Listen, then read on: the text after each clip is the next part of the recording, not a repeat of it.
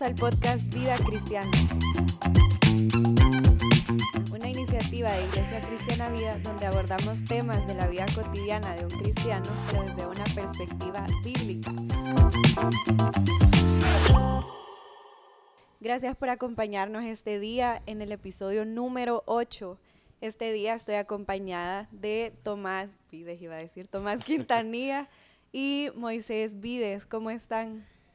Técnicamente podría decir que soy Vides. Sí, por Tomás mi de esposa, Vides. pero no por Moisés. Hay que aclararlo. ¿eh?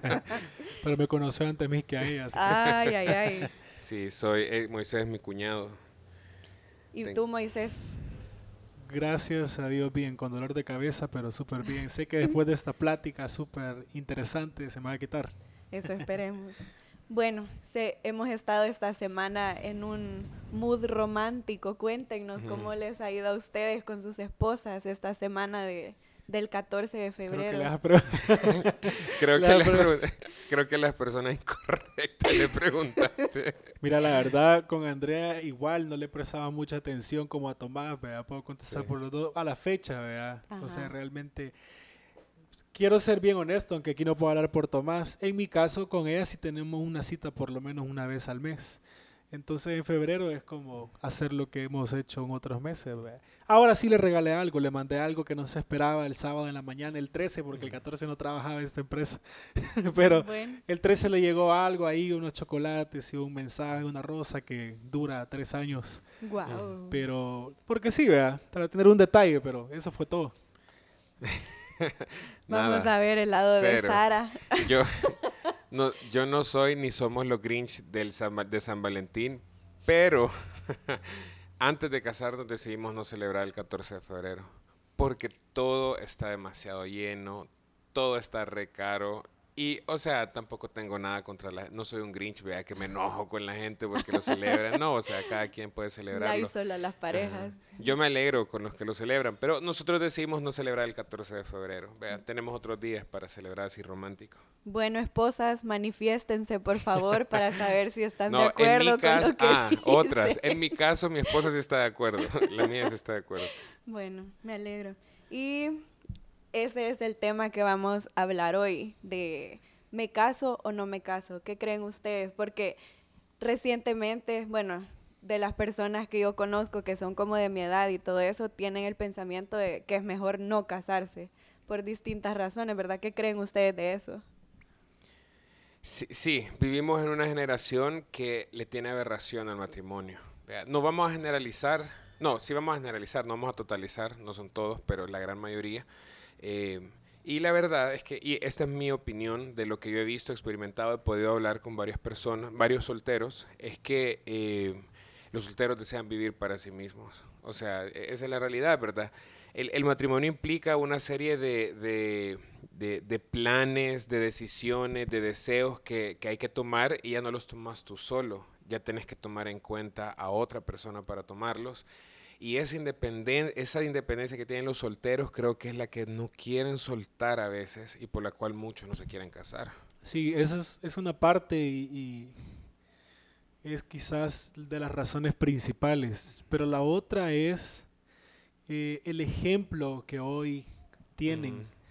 Eh, por alguna razón, cada vez vivimos más contrario a, a los principios bíblicos, entonces...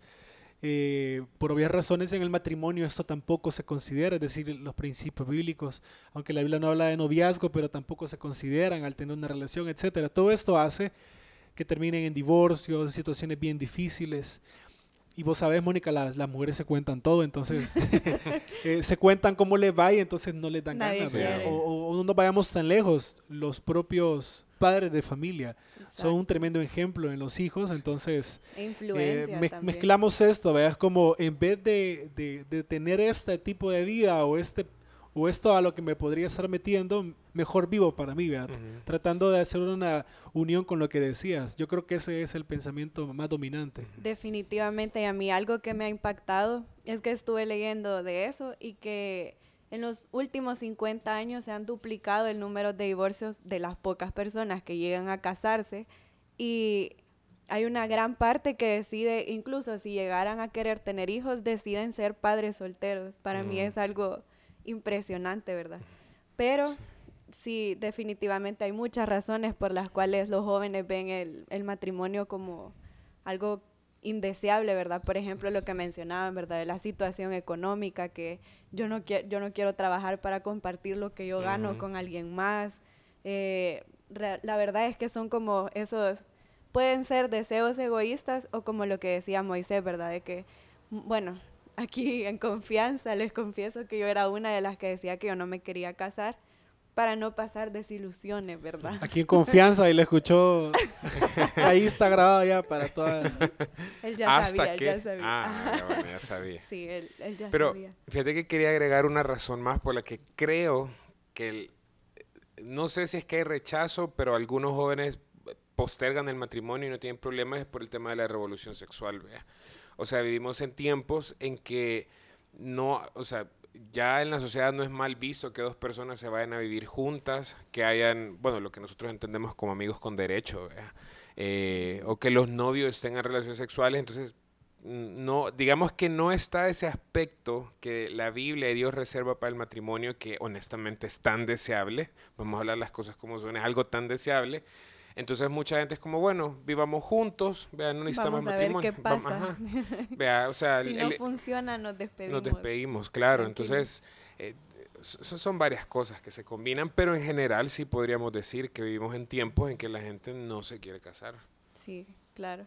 Y entonces, como cristianos, ¿qué, o qué le podrían decir a alguien, como les mencionaba, ¿verdad? Que quizás yo en mi momento era cristiana y no me quería casar, ¿qué le pudieran decir a alguien así con respecto a eso, ¿verdad? ¿Qué dice la Biblia acerca del matrimonio? Bueno, no, dale, dale. No, No, sí. dale tú. eh, es- lo primero que creo que es importante entender es que el matrimonio es un plan de Dios, ¿verdad? Es el deseo de Dios que aquellos hombres que les gustan las mujeres se casen con ellas y aquellas Y es mujeres la que les gustan los hombres Sí. se casen con los hombres.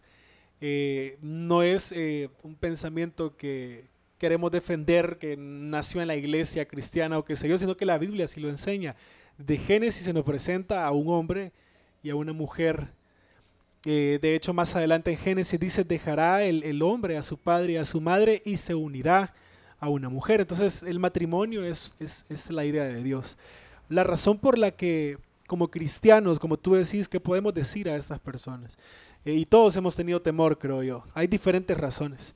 Pero una de las principales razones por las que eh, deberíamos también querer casarnos y considerar es justamente qué es lo que la Biblia pide para el hombre, qué es lo que la Biblia pide o Dios demanda para la mujer en el matrimonio. Cuando nosotros vivimos alineados eh, en, ese propósito bíblico del, del matrimonio, es donde nosotros no es que evitamos problemas o evitamos situaciones que todos los matrimonios van a tener que enfrentar, pero sencillamente vivimos con gozo el propósito por el cual Dios instituyó el matrimonio. Eh, también cuando entendemos, por ejemplo, qué es el amor, y en la palabra nosotros podemos entender a través de la obra de Cristo qué es el amor.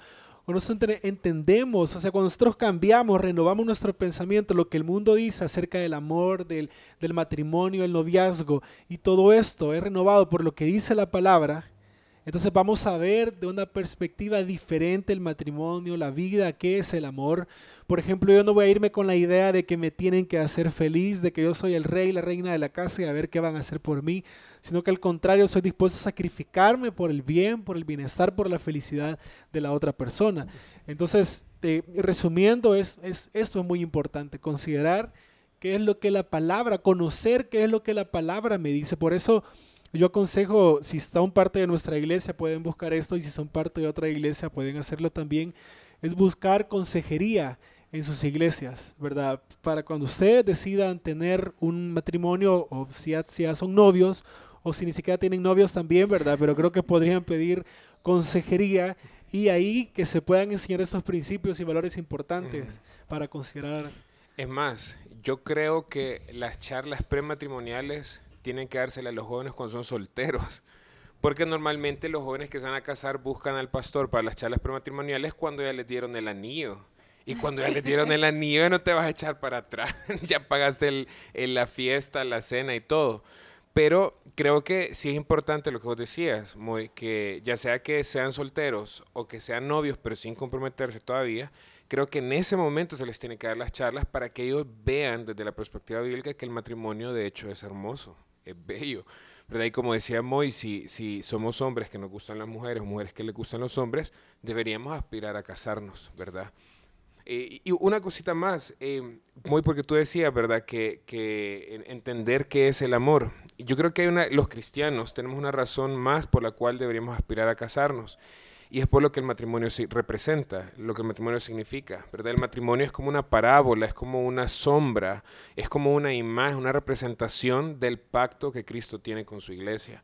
Entonces, si nosotros consideramos que es hermoso lo que Cristo hizo con nosotros, ¿verdad? Que hizo un pacto por medio de Cristo, Dios hizo un pacto por medio de Cristo con nosotros para toda la eternidad y nos ama sin importar las circunstancias, sin importar nuestras fallas, y consideramos que eso es hermoso, el matrimonio es una oportunidad para poder mostrarle al mundo o representarle al mundo ese pacto que Cristo hizo con nosotros. Por eso es que cuando nos casamos decimos, vamos a estar juntos hasta que la muerte nos separe. O sea, es para toda la vida como representando una sombra, ¿verdad? De ese pacto en el que Dios dice, siempre te voy a amar, siempre voy a amar a mi iglesia. Sí, y ahora, Mónica, hay, hay jóvenes que sí, porque existen, que le emociona el matrimonio. Y eso es mm. cierto, hay gente que quiere casarse. No, y sobre todo las mujeres que desde chiquitas ya saben qué vestido El día de su boda, es como... Yo menciono esto porque hay que considerar que también hay razones por las cuales no deberíamos de casarnos y a eso no me refiero a que nunca deberíamos de casarnos, sino que voy a hablar, aunque sí hay una razón, ¿verdad? Pero por la cual no casarnos ya, es decir, que deberíamos de considerar antes de esta decisión. Por ejemplo, hay parejas que dicen casémonos, pero ninguno tiene trabajo. es, un ejemplo, ¿verdad? Entonces, no estoy seguro si son conscientes que tienen que ir a pagar recibos, una casa, y hay cuestiones que, requieren de... Eh, entonces, Creo que hay cosas que... no te das cuenta hasta que estás casado. O las sabes, pero no le digo algo.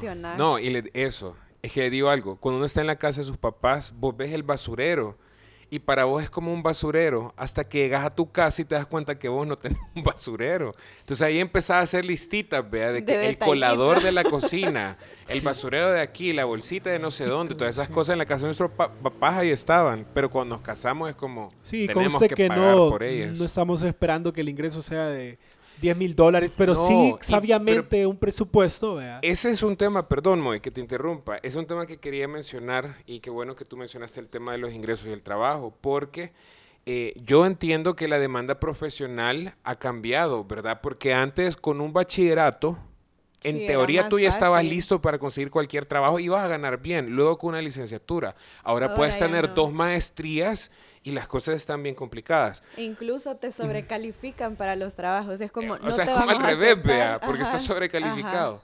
Pero esta es una falsidad de la realidad, ¿verdad? Y esto, esto es algo que tú mencionabas, muy cuando nosotros salimos de la casa de nuestros papás, nosotros salimos de un lugar donde se han trabajado 30 años, yo me casé 30 años, donde mis papás trabajaron 30 años para tener todo lo que tenían. Entonces, yo no puedo irme a casar y esperar que en mi primer año de matrimonio voy a tener todo lo que tenía en la casa de mis papás. Entonces, por un lado, si no hay trabajo no deberíamos casarnos, pero también si ya tenemos un trabajo y no tenemos, no ganamos mucho, es como entrémosle y vamos a empezar a construir todo juntos. Y fíjate que por eso creo que tuve que haber empezado con esta segunda razón con la que quiero terminar, por la cual no casarnos todavía.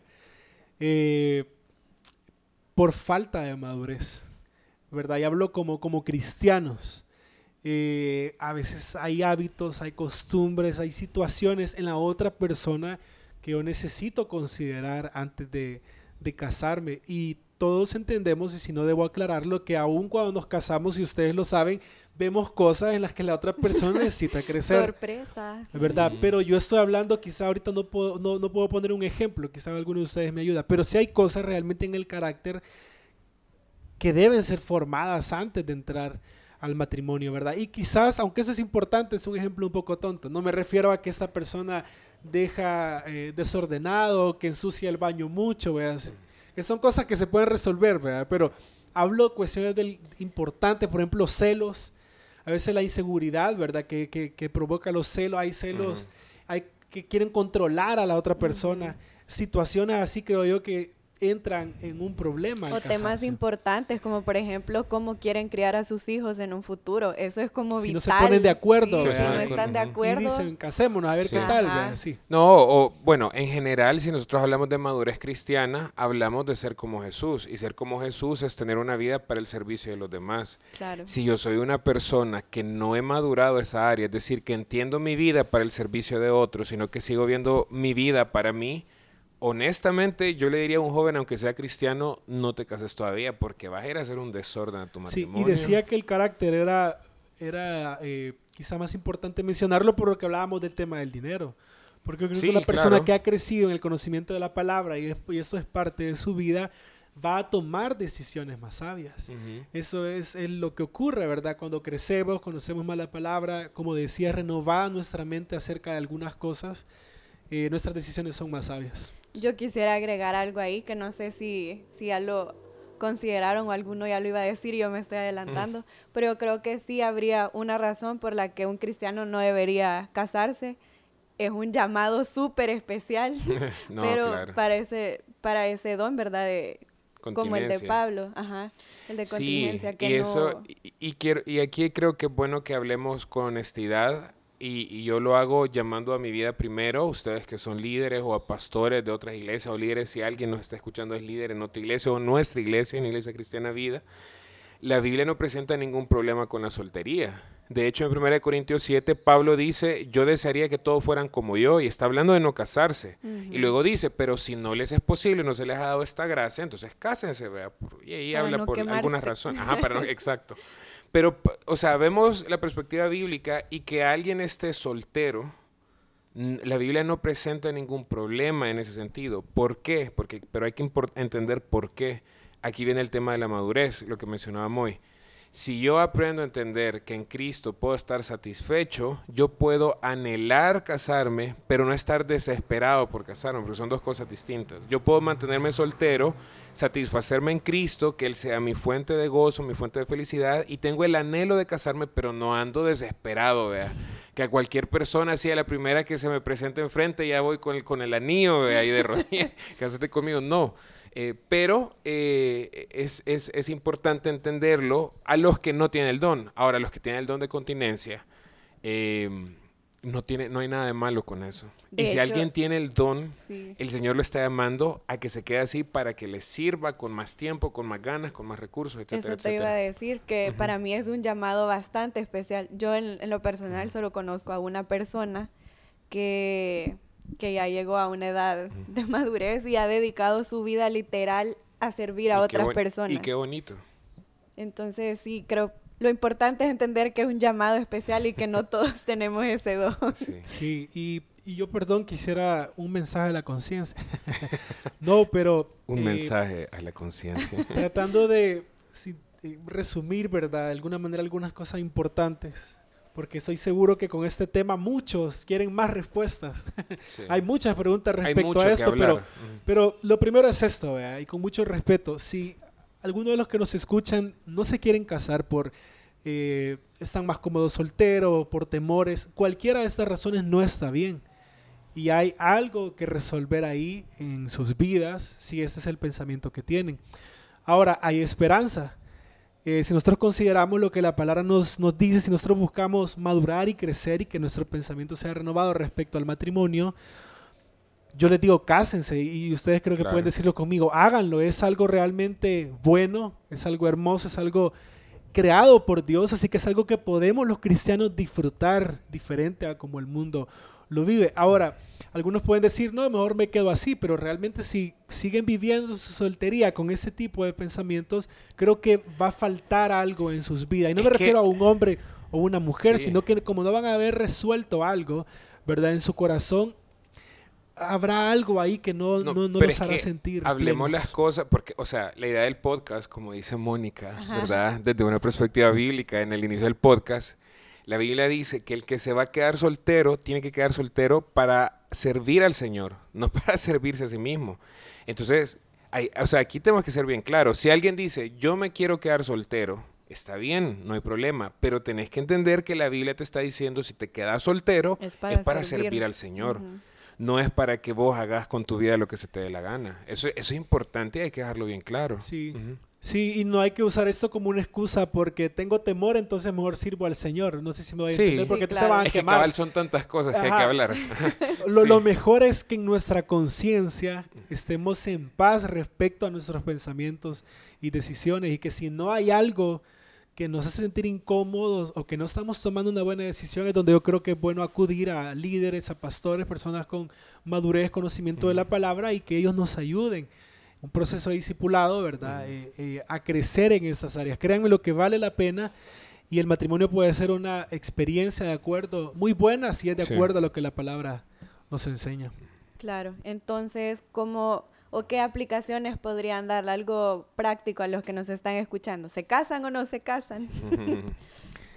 bueno, le voy a ir yo a los solteros y le voy a voz a los casados. A los solteros, eh, si no se han casado, su vida puede estar plena en Cristo. Entonces no se desesperen por casarse. Ahora, eso no significa que, no, que está mal que deseen casarse. O sea, está bien que deseen casarse, pero sepan que si no se casan, o si no ha llegado el momento, o si no ha llegado el príncipe azul o la media naranja, llámenle como le quieran llamar, no tienen por qué sentir que están incompletos porque sus vidas están completas en Cristo Jesús. Y aprovechen el tiempo. En lo que llega esa persona, aprovechen el tiempo, dedíquense a servir en la iglesia, profundicen en la palabra, dedíquense a la oración, aprendan algo, no sé, aprendan guitarra para tocar en el ministerio de alabanza, qué sé yo, vea, pero sirvan al Señor, evangelicen, etcétera, etcétera. No desperdicien su tiempo en los placeres de este mundo, aprovechen su tiempo sirviendo al Señor mientras llega ese momento. Sí, eh, a los que están casados, bueno, que sea un ejemplo para sus hijos eh, y no solo por el bien de sus hijos. Vamos a vivir el matrimonio bien porque queremos glorificar a Dios, pero una de las cosas que esto va a traer es que va a ser un buen ejemplo para nuestros hijos. Entonces, algún casado nos va a estar escuchando a pesar del tema, ¿verdad? Entonces, eh, sí, el, el, el, el, consejo sería ese, consideren ser un ejemplo para sus hijos y si no tienen hijos o si usted nos escucha, hermano, hermana, y sus hijos ya se fueron de casa o qué sé yo, pueden aconsejar también y enseñar a otros jóvenes. Eso creo que es importante que los jóvenes, que los adultos sean intencionales en acercarse a los jóvenes en su iglesia y de repente preguntarle, ¿cómo te va con, con, aquella? ¿Cómo te va con aquel? ¿Cómo te sentí? Mira, ahí te vas a casar o te querés casar sin hacer presión, ¿verdad? Sí, sin hacer sentir mal. ¿Sabes cuál es, el, cómo deberíamos decirlo? Sin que los que estemos casados hagamos sentir a los solteros como que les hace falta algo, porque tienen a Cristo, entonces están completos. Pero deberían anhelar casarse, es la verdad. Sí. No, pero eso, eso creo que es eh, eh, lleva trabajo realmente, enseñar y ser un ejemplo es, es un gran reto. Yo dejaría eso para los casados. Dejo, dejo, una última para los solteros. Eh, está bien que anhelemos casarnos, pero Moy lo dijo, porque acérquense a algún pastor o amigos de confianza maduros eh, en la fe y pregúntenles que, o díganles que evalúen su carácter y si consideran que están aptos ya para casarse. Que sean lo más honestos y sinceros con ustedes, no para juzgarlos ni para hacerlos sentir mal, pero si le dicen no, porque creo que necesitas crecer en tu carácter, aprovechen este tiempo para crecer en esas áreas, para buscar al Señor, para que los transforme en estas áreas de su carácter, para que cuando ya llegue el momento, pues estén listos para, para dar el paso? Yo creo que, bueno, para terminar, yo creo que sí es una etapa sumamente bonita en la que primero que te, que te preparen para, para el matrimonio y poder tener a alguien cercano que te diga en qué puedes crecer, en qué puedes mejorar, en qué puedes parecerte más a Cristo al servir a otra persona. Y también es súper bonito experimentar el matrimonio. Yo no llevo mucho tiempo, pero realmente todos los días. Ninguno de nosotros tres lleva mucho tiempo. Yo, soy el que más llevo, vea. Sí, Ajá. Cuatro, cuatro años. Pero sí es hermoso, es hermoso. Realmente sí. Entonces qué bendición poder tener a alguien que es tu mejor amigo y que te ayude a crecer más, a parecerte más a Cristo, ¿verdad? Así que ánimo y cásense. Gracias por habernos acompañado hasta este momento y por favor déjennos en los comentarios si se les ocurre otro tema o si quedó alguna duda con eso que hablamos hoy. Sabemos que es un tema un poco largo, pero, pero nos gustaría saber qué, qué opinan que gracias por habernos acompañado y los esperamos el próximo.